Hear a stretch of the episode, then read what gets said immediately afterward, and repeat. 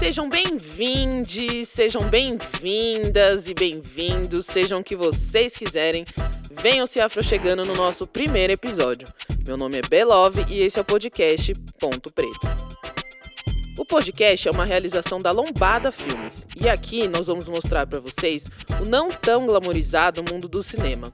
A realidade dessa área que entretém milhões de pessoas ao redor do mundo, mas que não é tão simples quanto parece e tem muito mais problemas que você pode imaginar. Hoje, no nosso episódio de estreia, nós vamos falar um pouco sobre o ser uma mulher negra e diretora no mercado audiovisual brasileiro. E para esse papo, a gente conta com uma participação especial, a cineasta Caroline Maia. Segundo a Ancine, dos 142 longas-metragens brasileiros lançados em 2016, 75% foram dirigidos por homens brancos. Um pouco menos de 20% foram dirigidos por mulheres brancas. Apenas 2% foram dirigidos por homens negros.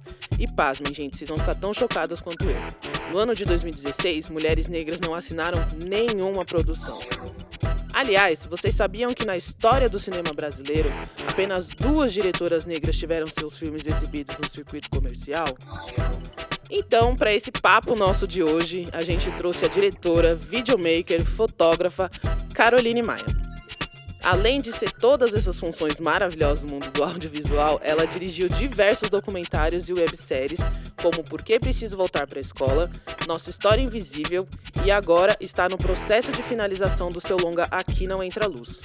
O documentário traça um paralelo histórico entre a senzala e o quarto de empregada. Muito obrigado por estar conosco hoje, Caroline. Tudo bem? Obrigada a vocês pelo convite. Tô bem, sim. Ah, que bom. Você é sempre muito bem-vinda aqui no podcast Ponto Preto, tá? Mas me conta um pouco da sua história, de como você começou no audiovisual, né? Quais as dificuldades você en enfrentou para entrar nesse setor? Fala um pouco da, da sua história aí.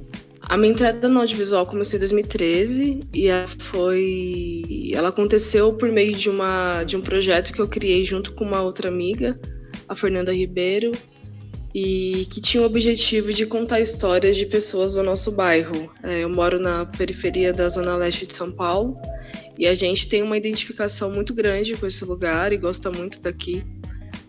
E na época a gente estava bastante é, a gente estava com bastante, bastante questões assim sobre essa representação do periférico na mídia, sobre é, programas como o do da Atena, que, que mais atrapalham do que qualquer outra coisa, né? A nossa construção dessa imagem, dessa autoestima periférica.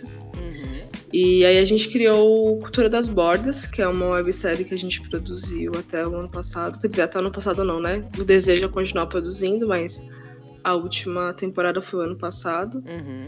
E também foi de uma maneira bastante amadora, assim. A gente não sabia muito bem o que a gente estava fazendo, tecnicamente, narrativamente. Uhum. A gente tinha um desejo muito claro é, e muito forte dentro da gente, que era contar histórias de pessoas que a gente conhece aqui dentro, aqui dentro do bairro, e que pra gente faziam do bairro um lugar melhor, assim. Pra gente faziam do, fazem do bairro um lugar, esse lugar diverso, esse lugar rico, onde obviamente tem a violência, tem é, coisas complexas e difíceis, mas também tem pessoas incríveis que estão é, fazendo uma diferença aqui, não necessariamente uma diferença como agentes sociais, como ativistas, etc., mas pessoas simples que a gente pode encontrar em qualquer outra periferia do Brasil, como qualquer outro lugar do, que elas podem estar, elas vão estar é, fazendo um papel relevante no sentido de, de ser elas mesmas, de sonhar, de realizar, de,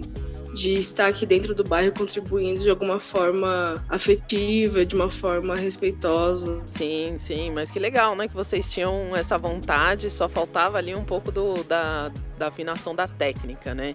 E o documentário que você está lançando, né, o Aqui Não Entra a Luz, ele vem também dessa perspectiva de mostrar essas narrativas que às vezes estão muito comuns ou muito presentes nas cidades, nas periferias brasileiras, mas ainda não têm a, a visibilidade, não foram trazidos à visão pública assim para um debate maior. Que a gente, você estava comentando que seu filme gerou também um debate nesse financiamento coletivo. Me conta um pouquinho desse processo do documentário, dessa vontade de gravar. E como é que foi os resultados também, né? Sim, o Aqui Não Entra Luz é um filme que a gente pretende lançar no começo do ano que vem, no, no, primeiro semestre do ano que vem, né? Ainda não sei como, né? Porque com essa questão da pandemia, a, a lógica de distribuição mudou um pouco, a gente ainda tá entendendo isso, já que é um filme independente, né? Então a gente não tem uma grande distribuidora por trás, é só a gente pensando mesmo nisso. E a ideia desse filme nasceu em 2016, é, de uma a partir de uma experiência ruim que eu tive, que me trouxe essa questão sobre qual seria essa relação da senzala e o quarto de empregada. E mais do que isso também, né, como é que a mulher negra está inserida nesse lugar, não tem como a gente falar desses espaços sem falar de quem passou por eles e ainda está neles, né? Falando do quarto de empregada. Uhum. E aí essa essa enfim, eu demorei alguns anos para conseguir produzir esse filme, não muitos anos, na verdade. Eu comecei a produzir ele em 2018 e, e escrevi ele em 2016. E aí isso foi, foi, foi foram momentos é, de produzir esse filme até o momento que a gente está hoje. Eu mudei muito nesse processo inteiro e é bem legal ver como o filme muda junto comigo, né? O filme não está finalizado ainda, então a finalização dele em 2020 tem a cara da Carol em 2020. Mas a ideia desse filme, ele, no início, ele era trazer uma. É, trazer um, um caminho bastante didático, assim, explicando esses espaços, trazendo vozes de arquitetos, de especialistas da sociologia, antropologia e, claro, das trabalhadoras domésticas. Uhum. É, mas com o passar do tempo, eu fui vendo que não, não fazia mais sentido para mim ter, fazer esse tipo de filme. Então, hoje o filme tem somente as vozes das trabalhadoras domésticas, incluindo a voz da minha mãe e também a minha, porque é um filme em primeira pessoa. Eu acho que, que quando a gente lançou o financiamento coletivo, foi bastante importante para mim, enquanto realizadora e diretora do filme, porque ele, ele confirmou uma coisa que eu já imaginava, que era o interesse das pessoas nesse tema. Isso foi bastante importante para para recarregar as energias assim pra gente finalizar esse filme, porque fazer um longa-metragem independente sem grana não é fácil assim. Uhum. É, precisa toda hora você tá lembrando do porquê que você tá fazendo esse filme, porque senão é fácil colocar as coisas na gaveta e deixar para depois. Sim, com certeza. E fazer o cinema independente assim sobre esse tema, você falou que o filme mudou muito, né? E que também o fazer o cinema estilo guerrilha, que a gente fala, foi muito difícil, assim. E tanto a dificuldade quanto você ter mudado deram outra cara, né, ao filme. Sim, exatamente. O filme, ele é independente, ele não é 100% guerrilha, porque a gente teve um apoio do Itaú Cultural, do Rumos, para fazer esse filme, mas só que mesmo assim não era um dinheiro suficiente, por isso que a gente fez a campanha de financiamento coletivo. A gente já estava ensaiando esse momento há alguns meses, só que a gente não imaginava que esse momento ia chegar no meio de uma pandemia. Então, por isso, é, a gente estava bastante receosa, assim, tipo, entendendo, né? Será que, sei lá, eu pessoalmente estava com bastante questões, assim, tipo, nossa, vou pedir dinheiro para fazer um finalizar o filme, tanta gente em situações tão difíceis assim. Eu mesma no começo da pandemia uhum. colaborei numa campanha de financiamento coletivo para arrecadar alimentos para um quilombo. Enfim, coisas tão tão delicadas acontecendo, né? Mas quando a gente é, viu a movimentação que estava acontecendo é, depois da morte do George Floyd e depois da morte do Miguel, a gente entendeu que era um momento político da gente fazer, da gente colocar o nossa, essa nossa demanda e a nossa, pauta na roda, assim. E aconteceu, e aconteceu de uma forma bastante natural, assim, a campanha e foi bem, foi uma campanha muito bonita, assim. Eu fiquei muito feliz com tudo que aconteceu em um mês, assim. Parecia que eu tava seis meses em campanha, mas foi só um mês mesmo. E aconteceu muita coisa. O filme foi citado em muitos lugares. E isso serviu para ele já ser esperado, né, pelas pessoas, o que é bem bonito, mas também já serviu como ferramenta para essas discussões é, sobre esse trabalho doméstico, sobre o quarto de empregada, é, enfim, foi super importante. Com certeza. É, é um tema que está literalmente presente em, na maioria dos lares brasileiros, né? E você, como uma mulher negra, diretora, também videomaker, fotógrafa, quando você forma a sua equipe, né, para fazer o longo, eu imagino agora que você teve mais liberdade para escolher essa equipe, mas você tentou colocar mais mulheres, mais pessoas negras para fazer o seu longo aqui não entra luz? Como é que funciona para você essa questão, vamos dizer assim, da representatividade nos sets de gravações que você trabalha? Eu, desde quando eu eu comecei a trabalhar com outras mulheres negras, eu entendi que, que nas minhas produções, sempre que possível, eu trabalharia só com mulheres negras.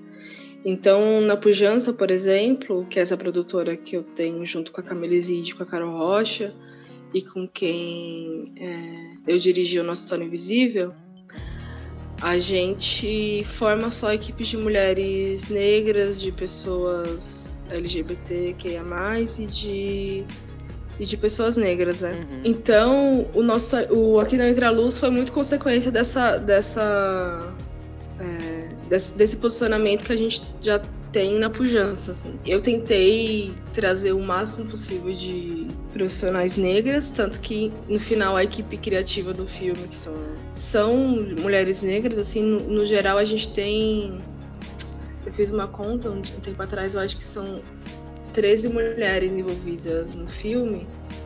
Três são brancas. A gente conseguiu formar uma equipe relevante, assim, de mulheres negras. E que estão lá não só porque são mulheres negras, obviamente, mas também porque elas são uhum. profissionais que trouxeram para o filme a riqueza do olhar delas e, da, e do trabalho delas para fazer é, desse filme o melhor filme que a gente podia fazer com o que a gente tinha naquele momento. Então, enfim, aí além disso, tem, também tem uma questão de que essas mulheres negras, algumas delas também são filhas de trabalhadoras domésticas. Eu também não chamei elas por causa disso, foi uma coincidência. Mas essa, essa sensibilidade que elas trouxeram por serem filhas de trabalhadoras domésticas, e eu acho que quem é filho de trabalhador, trabalhadora doméstica tem uma, uma sensibilidade, um olhar específico sobre esse assunto, assim, porque eu acho que se, quando você é filha de trabalhadora doméstica, muita coisa marca nossa, nossa infância, assim, né, para além do racismo e para além da pobreza que muitos desses filhos passam, mas eu acho que tem uma, uma especificidade nisso, e elas também trouxeram essa, esse olhar, né, de, de mulheres que que cresceram vendo suas mães indo trabalhar em casas de outras pessoas e que muitas vezes eram levadas pelas mães para essas casas. É, isso foi bastante importante para a gente é, trabalhar nesse processo todo do filme também. Isso com certeza já vai em contraste, né, também do cenário do, do cinema brasileiro, que como eu trouxe esses dados da Ancine, que é que a maioria é branca, né, e masculina, e eles não têm essa sensibilidade que uma equipe formada por pessoas que estão relacionadas diretamente, né, com o tema, principalmente no caso do Aqui Não Entra Luz, que é uma visão totalmente diferente, né? Eu queria perguntar para você também um pouco como diretora, como foi se trabalhar, transmitir a sua ideia, né, através de coisas mais técnicas mesmo, através do enquadramento, através da escolha das personagens? Como é que foi trans, transmitir? Até porque você tem uma proximidade muito grande com o tema, então imagino que a sua sensibilidade deve estar no pico o momento todo que você estava lá gravando. Mas me fala mais um pouquinho dessa questão mais técnica como diretora, né? Então, a fotografia do filme ela foi assinada pela Camila e pela Carol, né, que são da Pujança, que são é, cofundadoras da Pujança. E foi bastante é, bonito, interessante o processo delas de, de imaginar essa fotografia junto comigo e, e trazer tanta complexidade para esses lugares que a gente foi filmar, né? porque a gente foi filmar lugares que literalmente não tem luz. Então, a gente tinha essa, essa lição de casa super complexa, né? Como filmar lugares que não tem luz se dependemos de luz para filmar e fotografar. Mas no final foi uma fotografia que contemplou muito essa, é, esse realismo, né, que a gente precisava captar, que era de fato mostrar que esses lugares são lugares é, ruins de estar dentro. Uhum é, e que também trouxeram uma, uma, dramaticidade e uma beleza de alguma forma para as imagens. Assim. A gente passou por uma etapa de gravação de espaços, né? Então a gente estava gravando senzalas, as casas grandes, é, os quartinhos de empregada, os apartamentos e as casas onde estão, onde estão esses quartinhos de empregada. Então a gente fez isso várias vezes, repetidas vezes, em quatro estados diferentes. Cinco estados, corrigindo. E, e, essa, e essa fotografia, ela tinha funções diferentes, né? A fotografia no, na senzala, a gente, como eu falei, a gente precisava mostrar que aquele lugar era escuro. A fotografia na Casa Grande, a gente precisava mostrar que esse lugar ele era grandioso, ele era luxuoso, ele era é, confortável, é, mas trazendo também esse contraste do que, do que estava ao lado ou embaixo, né, que era a senzala. E as casas a mesma coisa, né, mostrando esse contraste da área de serviço para todo o restante da casa, né? Como é que as pessoas, como é que os arquitetos desenham a área de serviço, como os arquitetos desenham o restante da casa. Que legal, você falou que foram, desculpa te interromper, você falou que foram cinco estados. Quais estados foram que vocês gravaram? A gente gravou em São Paulo, Rio de Janeiro, Minas Gerais, Bahia e Maranhão. Por isso que eu falei que não era tão guerrilha que a gente precisava desse apoio para poder viajar tanto, né? Ah, que bom, que bom que teve incentivo de um filme tão importante quanto esse, né, para você poderem ter a estrutura para narrar essas histórias, né? É, e aí a gente foi para esses lugares, com exceção de São Paulo. Tipo, São Paulo a gente gravou muito mais por um, uma coincidência, e obviamente eu tô em São Paulo, minha mãe também, então é, acaba sendo por isso. Mas a escolha dos outros estados, ela foi, foi feita a partir de dados, né, que trazem os quatro estados que mais receberam é, africanos para ser escravizados. E por isso a escolha desses quatro estados. E aí a gente, enfim, passou por esses lugares, mas a gente também tinha a complexidade de é, filmar as mulheres, né, que estavam nesses lugares. Que estavam não, né, que estavam é, morando nesses mesmos, nas mesmas cidades, nos mesmos estados. É, eu tinha uma, um desejo muito forte que a gente não, é, imageticamente, não vitimizasse essas mulheres, né, trouxessem elas para um lugar de protagonismo, de, de empoderamento, assim, de uma forma. Acho que não é essa palavra que eu queria usar, mas enfim. E aí é, a fotografia delas também vinha, vinha com essa demanda, né? Então a gente filmou elas sempre na casa delas, a gente não filmou elas no trabalho. Filmamos no trabalho, porém no trabalho a gente eu não tinha o desejo de conversar com elas, de entrevistá-las, alguma coisa do tipo. Então, a gente filmou sempre na casa delas para trazer sentido, né, para essa casa, já que são mulheres que trabalharam um quartinho de empregada. É, como é o que significa para uma mulher, para uma mulher que já viveu isso, né, ter sua própria casa.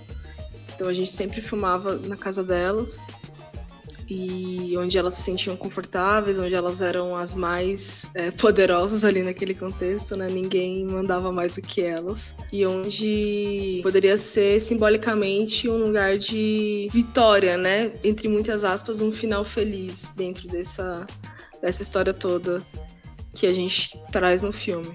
É muito legal é, você falar que você tentou, que você colocou elas como protagonistas ali da própria história e não filmou elas nos lugares de trabalho, né? Porque também rola essa alienação de, das pessoas não terem noção que os trabalhadores domésticos eles têm uma vida própria, né? Eles não vivem para você, eles não tipo tem que estar tá lá para você, que já vem com essa lógica meio escravocata, né? Da pessoa estar tá ali à sua disposição. Não, eles têm vidas, eles têm uma casa, eles têm parentes, eles têm filhas, né? Tipo, então muito bacana como você trouxe essa visão né, da sua ideia para a visão de fotografia, do enquadramento.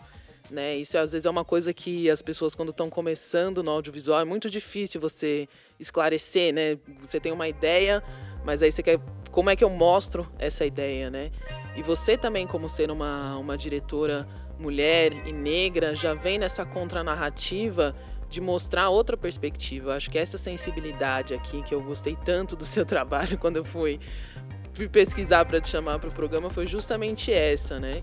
E para você, é, você acha importante né, a gente ocupar esse espaço ainda mais do cinema para trazer essas narrativas que nem você falou do Aqui Não Entra Luz, que tem muitas meninas que são filhas né, de trabalhadoras domésticas, então tem outra sensibilidade. Como você vê a, a importância e o desenvolvimento né, das mulheres negras no mercado audiovisual? Então, eu acho que a primeira coisa que eu queria falar é que pessoas negras podem falar sobre qualquer assunto. E muitas vezes é, quando a gente é convidado para fazer alguma coisa, é, a gente sempre é convidado para fazer alguma coisa sobre racismo. É chamado para mais trabalhos na época do no mês no mês de novembro. E eu acho que quando uma pessoa negra, um artista negro decide falar sobre racismo, sobre escravidão e tudo mais, é um processo individual dele, né? Um processo que muitos de nós optamos por ele, é um caminho que muitos de nós optamos por eles, porque é tanto tempo, né? De pessoas brancas decidindo sobre o que a gente vai falar e decidindo sobre o que a gente vai ver, que nesse momento, é, nesse momento que eu digo nas últimas décadas, décadas é, e tipo, enfim, tem artistas negros desde sempre, mas agora que a gente tem a internet, que muito mais jovens negros e artistas negros estão conseguindo colocar suas suas pautas e sua arte para mais pessoas verem por conta da internet, é, nesse momento que a gente vê tantas pessoas falando sobre isso, é justamente porque existe, existe o tanto tempo de silêncio, né? Então a gente precisa de muitos filmes, muitos, muitos livros, muitas obras de arte para a gente dar conta de preencher essas lacunas que por tanto tempo estão vazias e ficaram vazias. Mas eu acho também importante a gente enfatizar que essas pessoas são tecnicamente é, competentes, né? Para você realizar qualquer trabalho e cinema, obviamente, dentro disso, você precisa ter técnica. Então, se eu tenho técnica para fazer um filme sobre que aborde temas raciais, eu também tenho técnica para falar fazer um filme que fale sobre árvores, não sei. E aí, eu acho, eu acho que as pessoas colocam a gente nessas caixas sem a gente pedir, sem a gente sinalizar, ei, eu só falo sobre isso, né? Porque também é um lugar mais confortável para eles, né? Eu acho que também existe o medo da branquitude da concorrência, né? Porque eles veem que a gente tem boas histórias, a gente sabe contar nossas boas histórias. E se colocam a gente para contar essas essas, essas outras histórias que não são sobre a gente, não são sobre o nosso povo, a gente também vai fazer isso direito. E aí, enfim, esse ciclo acaba nunca se encerrando, assim, né? Que a gente, tipo, conta nossas histórias, a gente sempre conta com pouca grana, e essa, e essa lógica também tem que acabar, a gente não tem que fazer nossas produções só com pouco dinheiro, né? E a gente acaba, enfim, não, não gerando, não tendo uma vida financeira muito saudável, porque, enfim, estamos sempre nesse ciclo.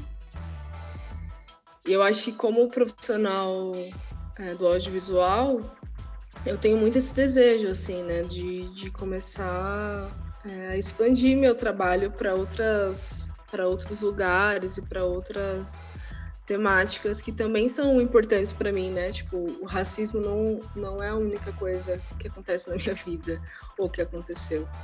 Eu sou muito mais complexa do que isso, assim. Com certeza, nós, nós mulheres pretas somos muito além das nossas dores, né?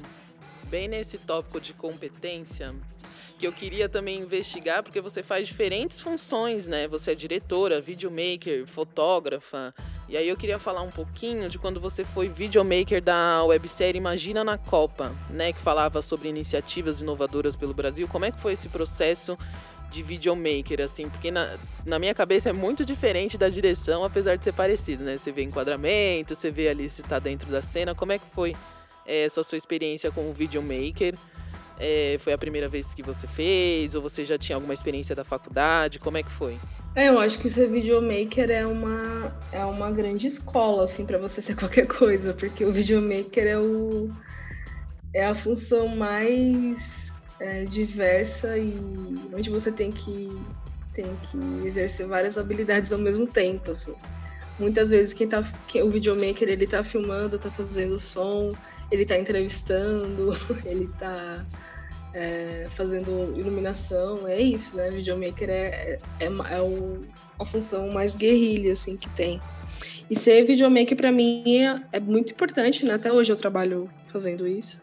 Porque, como eu falei anteriormente, é, não dá pra. É, poucos cineastas, né? Eu vejo que poucos cineastas negros conseguem só ser cineastas. Acho que quem consegue acaba sendo uma exceção, assim, porque a gente tem que exercer várias funções para pagar as contas mesmo. E também porque eu, eu gosto de ser videomaker, eu acho que é uma, uma coisa muito divertida que te desafia a criatividade, assim. Mas é, o Imagina na Copa foi um projeto super importante na minha vida. Ele é, Eu entrei nele como voluntária em 2013, né? Na época eles tinham uma intenção de, de chamar capitães, que, chama, que eles falavam na época, né? Os, os fundadores do Imagina. É, capitães no Brasil inteiro para serem agentes de mudança na sua cidade, no seu bairro e tal. E aí eu me inscrevi, fui uma das selecionadas e tal. E aí eu era, eu acho que eu era a única capitã naquele grupo que trabalhava com vídeo, se eu não me engano, eu era a única. E aí eu já fui me, é, me envolvendo nessa, nessa demanda que tinha lá dentro, que era produzir vídeo também. E no, no final eu acabei viajando duas vezes pra, com eles para outros estados, porque a ideia era contar histórias né, de jovens do Brasil inteiro. Então eu gravei aqui em São Paulo e também gravei no Maranhão e em Aracaju, em Sergipe, né? Fui, fui para lá gravar algumas histórias de, de jovens que estavam fazendo projetos interessantes por lá. E aí o Imagina foi o primeiro o primeiro trabalho que me possibilitou viajar e sair de São Paulo pela primeira vez e viajar de avião pela primeira vez. Então tem um lugar muito importante na minha vida, assim, efetivamente, porque foi é, um projeto que me possibilitou ampliar minha visão né, de, de Brasil mesmo. É, eu lembro quando a gente fez um encontro, nosso primeiro, a gente teve uma imersão de três dias, né, para traçar metas e tal. É, eu lembro que eu estava no meio de jovens do Brasil inteiro com sotaques totalmente diferentes. Eu achei aquilo maravilhoso, assim, pessoas que estavam fazendo coisas incríveis. É, e foi muito importante para mim. Mais para frente eu também fui trabalhar no Imagina, né, no Imagina Coletivo, que foi um desdobramento do Imagina na Copa. E também fui trabalhar como videomaker e também foi um, foi um período super importante para mim, onde eu tava, tava também aprendendo sobre essa, essas questões sociais, né, de como agir no micro para mudar o macro, coisa, um caminho que o Imagina na Copa trazia também, mas que, enfim, são pessoas que, que são muito importantes para mim, com quem eu trabalho eventualmente até hoje. Ah, os, o Thiago, a, as Marianas e a Fernanda, que são os fundadores do Imaginando na Copa. Ah, que legal, né? No, às vezes no cinema, assim, no audiovisual, a gente tem que fazer que nem o Faustão, né? Se virar nos 30 e aprender e aprender na hora ali o que tá, o que tá acontecendo. E aí você atuou, além de, de videomaker, né? Que você atua até hoje, na verdade, como videomaker, você também foi assistente de direção, diretora de fotografia. Tem alguma área dessas que você atuou que você sentiu mais dificuldade? que você tem um carinho maior, ou que é uma coisa que você falou, não, vou fazer só isso. Sei que a gente sempre é multifunção, né? Mas tem alguma que você tem um carinho especial, assim? Eu acho que eu sempre vou ser grata, assim, por ter começado como videomaker, porque ser, ser videomaker me, me levou para lugares muito especiais, me, me apresentou pessoas muito especiais, me fez realizar trabalhos muito muito gratificantes, assim. Eu acho que, sem dúvida, ser diretora, para mim, é a coisa mais difícil que tem, porque você tem que orquestrar muitas coisas ao mesmo tempo, né? E pensar sobre muitas coisas ao mesmo tempo. Quando você tá falando de um filme de baixo orçamento, eu tava, inclusive, é, dirigindo e olhando planilhas, né? Pra conseguir fechar a conta depois. É, acho que ser diretora é a coisa mais difícil para mim, acho que especialmente porque o, o Aqui no Entra Luz é um projeto muito complexo, então, que traz muitas camadas e, e até hoje eu estou tentando resolver algumas equações dele, assim, de narrativa, de, de coisas relacionadas ao roteiro, assim, é um filme bastante complexo.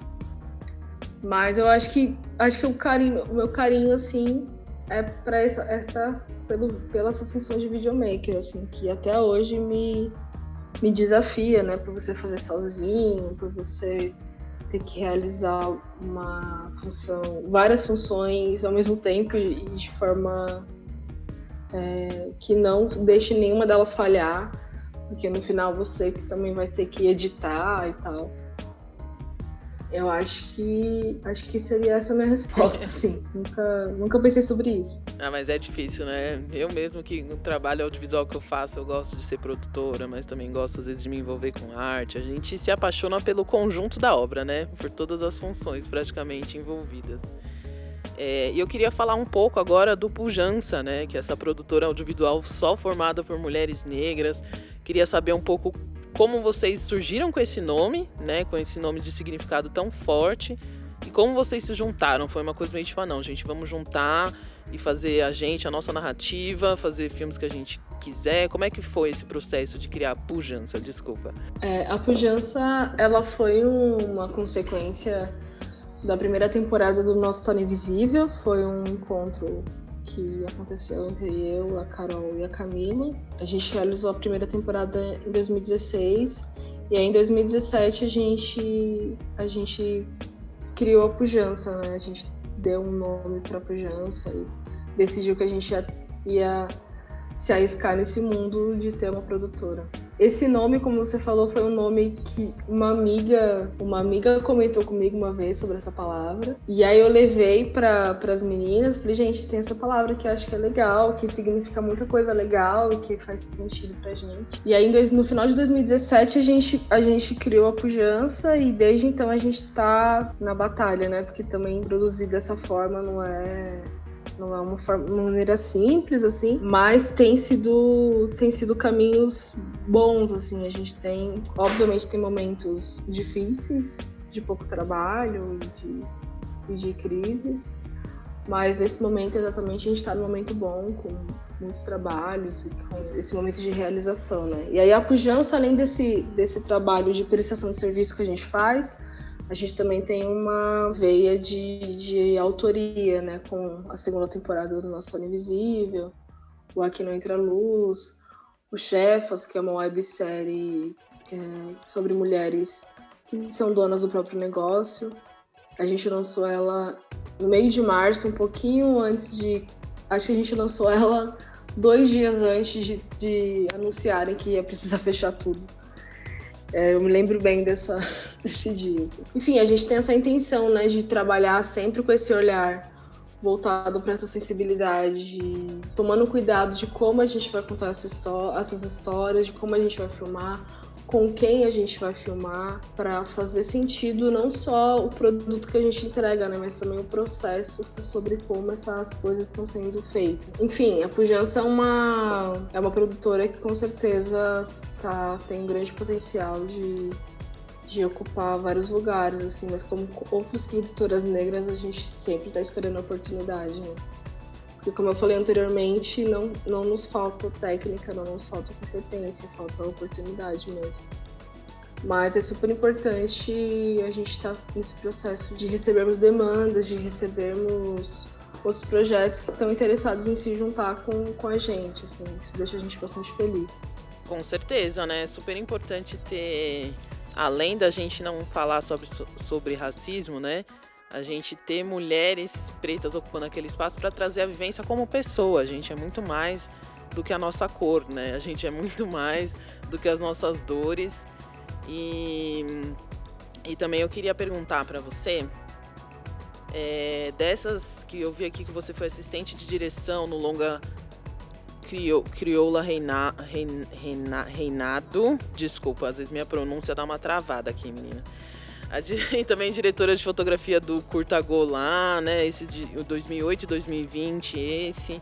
Queria que você contasse um pouco da sua trajetória profissional mesmo, como qual, como foi a primeira vez assim que você gravou alguma coisa, quais foram suas dificuldades, até esse último trabalho mais recente, porque às vezes a gente fica, né, pensando tanto numa narrativa racista, não, mas só tem diretor branco, não, mas só filme comédia chanchada faz sucesso no circuito comercial, então é importante para a gente ouvir de outras mulheres a nossa trajetória e ver que é possível, né? Que é possível você chegar lá e que para chegar lá às vezes você não tem que só explorar o tema do racismo, do machismo, do que que for, que isso também tá inerte a gente, né? Caroline, conta um pouco mais da gente como foi a sua trajetória profissional, né? Desde lá da faculdade de rádio e TV até os últimos trabalhos. Quais que foram as suas dificuldades?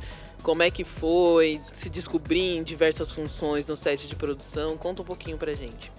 Como eu falei anteriormente, a minha primeira experiência foi com Cultura das Bordas, um projeto onde estava me arriscando bastante, aprendendo bastante e errando. Foi um processo bastante importante para mim, como, como primeiro pontapé, assim, né, como primeiro passo para para falar, ah, eu vou tentar, eu posso, eu vou, eu vou, continuar tentando. Quando eu entrei no Imagina na Copa, também foi bastante importante. Hoje eu, eu tava trabalhando com pessoas que tinham mais experiência que eu e que me ensinaram bastante, foi, foram bastante generosas, assim, confiaram bastante em mim para realizar o trabalho. E eu acho que eu acho que essa é muito legal quando você conhece pessoas que estão dispostas a te ensinar, né? E eu tenho muita sorte de até hoje ter pessoas, trabalhar com pessoas que estão dispostas a me ensinar. É, pessoas com mais experiência que eu, mais velhas que eu e que, e que são generosas a ponto de, de ensinar muitas coisas que elas sabem, né? Talvez não tudo, obviamente mas me dá, me dá, me dá horizontes diferentes do que eu tenho hoje. E acho que um trabalho foi levando a outro, assim, no, por exemplo, no Imagina na Copa, eu esse o Thiago, que é um dos fundadores da Maranhã Filmes, que é uma produtora aqui de São Paulo. Depois eu fui, depois eu fui trabalhar com ele no Imagina Coletivo, aí depois ele foi dirigir esse longa-metragem, o Crioula Reinado, e ele me convidou para ser assistente. Foi um processo muito muito importante para mim também, pessoalmente, porque era um filme que pesquisa, um filme que fala sobre a cultura afro-brasileira é, em Minas Gerais e, e, no Maranhão. Depois, é, o, o, filme tem um objetivo de fazer um encontro né, entre um quilombo no Maranhão e um, um quilombo é, em Minas Gerais e também uma é um grupo de reinados de Minas Gerais e foi, foi lindo assim ver isso acontecendo. Acho que culturalmente para mim foi uma das coisas mais ricas que eu já fiz e já vi.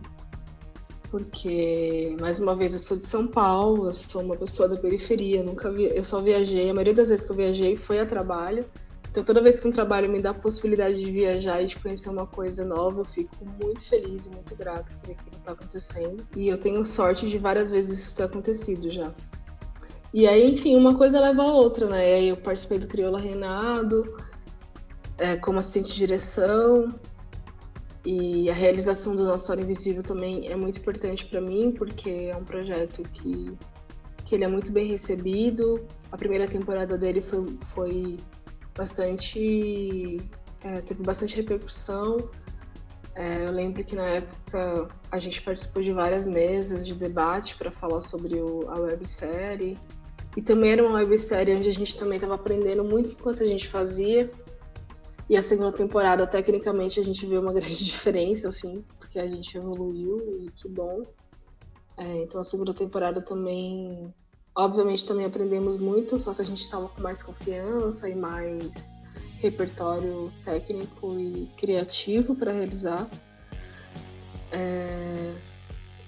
Enfim, eu acho que, que uma coisa uma coisa vai chamando a outra. Assim, a direção de fotografia desse curta do, do Aboiá da Gabi foi também um, um, processo muito bonito, assim, foi um curta onde eu filmei, eu, eu fui a diretora de fotografia, né, e não tinha uma equipe, a gente estava com baixo orçamento, então tinha eu, a técnica de som, a Gabi e a produtora, assim, foi bastante guerrilha, mas eu, no final eu gosto bastante do resultado. Foi é, dois dias de gravação, assim, para filmar esse curta-metragem. Foi importante porque a Gabi me dava bastante liberdade criativa e ela estava bastante aberta para a gente conversar sobre os planos, conversar sobre o que ia ser filmado. É, foi um pouquinho depois de eu chegar da gravação do, do Aqui Não Entra a Luz, então eu estava bastante com essa é, refletindo sobre onde eu tinha errado na, na Não Entra a Luz, as decisões que eu poderia ter tomado diferente e tal. E a gente teve bastante essa troca do tipo, ei amiga, eu acho, eu acabei de aprender isso aqui, o que, que, você acha de fazer isso e tal. E aí eu acho que essa, essa decisão de tentar ser diretora, né? Porque como eu falei, ser diretora não é uma a coisa mais simples que acontece, às vezes acaba sendo uma das coisas que a gente faz entre muitas e muitas, né, para conseguir para conseguir sobreviver de uma forma, falando de uma forma bem crua, assim. E aí eu acho que, que ser diretora um, para mim é uma é, um, é uma honra assim quando eu consigo ser, quando você consegue ter esse espaço de criação, sabe? Quando você consegue sentar, imaginar e escrever. É, para mim é um momento de, de bastante é, gratidão, assim, por estar fazendo aquilo. Foi importante para você se sentir valorizada ao longo da sua carreira para te incentivar ainda mais, por exemplo, a ter essa é, querer ocupar essa posição da direção ou, ou, como você mesma falou por necessidade ocupar assim? Foi importante você se sentir bem né no set de gravação que você participou? Sim é importante. Acho que acho que os sets é, é sets de gravação são conflituosos assim eu não acho e que bom que são né Quer dizer, às vezes eles são ruins, de fato, mas às vezes eles a gente tem conflito até com os nossos pares, isso é totalmente natural. Eu acho que essa, essa é importante para mim, muito mais esse processo de aprender do que de me, de me sentir confiante em algum site, alguma coisa assim. É muito mais rico para mim é, ter essas pessoas, como eu falei, essas pessoas dispostas a me ensinar, né, dispostas a trocar, porque eu acho que, é, como eu falei, essa função de diretor é uma função de muita responsabilidade. Então, acho que você precisa ter, ter apanhado algumas vezes e aprendido muito até fazer, né? Obviamente, eu, eu fui ser diretora bem nova e com, é, com algumas experiências é, em aberto ainda. Mas a ideia, obviamente, é continuar dirigindo, continuar criando e, e realizando audiovisual nesse lugar, mas eu acho que, por exemplo, nesse momento da minha vida, eu fui chamada para ser diretora de cena, né, que é como chamam na publicidade, é, em uma produtora aqui de São Paulo, a Café Royal. E, e eles me chamaram para ser diretora lá, sabendo que eu não tinha experiência com publicidade, mas, mas apostando no meu olhar, apostando na minha sensibilidade para fazer o que eu já faço hoje e dispostos a, a me ensinar, né? Foi, tipo, foi, esse foi o tom do convite. Tipo, Carol, a gente, não, a gente sabe que você não tem experiência, mas queremos te fazer uma diretora de publicidade. E isso para mim é importante, né? Tipo, eu nunca, eu nunca estive em um set de publicidade dirigindo publicidade, mas a confiança que as pessoas têm e a troca que a gente tem me dá ferramentas e me dá essa confiança para eu dizer sim, vamos, eu sou disposta a aprender a dirigir publicidade. Bom, Carol, eu adorei ter você aqui nesse debate rico e fundamental. Também adorei conhecer mais um pouco da sua história. Sempre acho importante a gente trazer histórias de mulheres negras, mas não só para falar de racismo, que é isso que a gente frisa muito no podcast de hoje também. O ser mulher negra diretora é ser uma diretora como qualquer outra, só trazer essa nossa sensibilidade, esse nosso outro olhar, né? E eu torço para que o audiovisual tenha cada vez mais essa presença feminina, essa presença negra nos sets e estúdios de gravação, né? Alguma mensagem que você gostaria de deixar de incentivo para mulheres que nem nós que sonham em ser diretoras e que estejam começando na área, não só diretoras, né, mas que sonham em ser videomakers, em produção, nas áreas do audiovisual? Eu acho que tem uma coisa que eu tenho aprendido é, com o tempo que é, é não ter medo dos nãos, assim. Quando eu falo isso é desde coisas muito simples, né, como por exemplo, sei lá, escrever o seu projeto em um edital. Tipo, não tenha medo de escrever o seu projeto no edital. Não acho que a sua história é ruim e ela não vai ser selecionada. Eu acho que tem aquela frase muito batida, né? O não você já tem. E eu acho que se arriscar e dar a cara a tapa, assim, quando isso for possível, é bastante importante, né? Porque isso pode te levar a conhecer pessoas, a conhecer lugares, a ter experiências que você não imaginava, assim. Eu tenho aprendido toda vez que eu sei lá, eu tenho uma ideia, eu quero escrever em algum edital, quero escrever em algum laboratório de, de roteiro, quero me inscrever em algum curso que é super concorrido, eu falo, bora lá, bora lá, não já tenho. E eu acho que, que a gente é muita. cresce com bastante segurança, né? Infelizmente o racismo e o machismo trazem, trazem isso, trazem essas, essas dúvidas que a gente tem sobre nós mesmos, mas sempre que a gente puder é, bater de frente com essa dúvida e dizer que essa dúvida não vai ser, é, não vai falar mais alto do que a sua vontade de realizar, faça isso, abraça esse momento e quando você estiver insegura, lembre desse momento onde você estava segura e você não duvidou de você mesmo. Nossa, perfeito. Encerramento perfeito, Carol. Agradeço demais a presença sua aqui no nosso podcast Ponto Preto. Eu sou uma grande fã do seu trabalho, admiro muito. Você é inspiradora para mim, pessoalmente, aqui, te fazendo um momento chat um pouco do podcast. Mas agradeço demais você ter participado do nosso programa, tá bom? Muito obrigada mesmo e um bom dia aí para você. Obrigada, obrigada pelo convite. Espero que o podcast seja um sucesso que vocês realizem durante muitos e muitos anos. Ai, obrigada. Também estamos aqui na torcida, mas com essas entrevistadas maravilhosas, com certeza, né? obrigada, Carol. Então ficamos por aqui com o primeiro episódio do podcast Ponto Preto. Eu agradeço demais a presença da nossa convidada Caroline. Agradeço também a Lombada Filmes por nos dar essa oportunidade e o apoio para a gente tirar essa ideia do papel, né? Também vou pedir para vocês não esquecerem de curtir, compartilhar, mandar para um, dois, dez amigos o nosso podcast e aproveitar aproveita, vai lá no site da Lombada, também segue o Instagram do podcast Ponto Preto e vem e me segue nas redes sociais também, tá bom? Arroba aquela Belove, Belove com dois L's, hein, gente? Porque aqui tudo vem em dobro, tá bom? É isso, minha gente. Lembrem-se, se a coisa tá preta, se a coisa tá feminina, a coisa tá boa. Nós, Pontos Pretos, viemos pra ficar. E você? Você vai entrar na onda com a gente ou você vai ser engolido? Tchau, tchau e não perca o próximo episódio na quinta-feira que vem.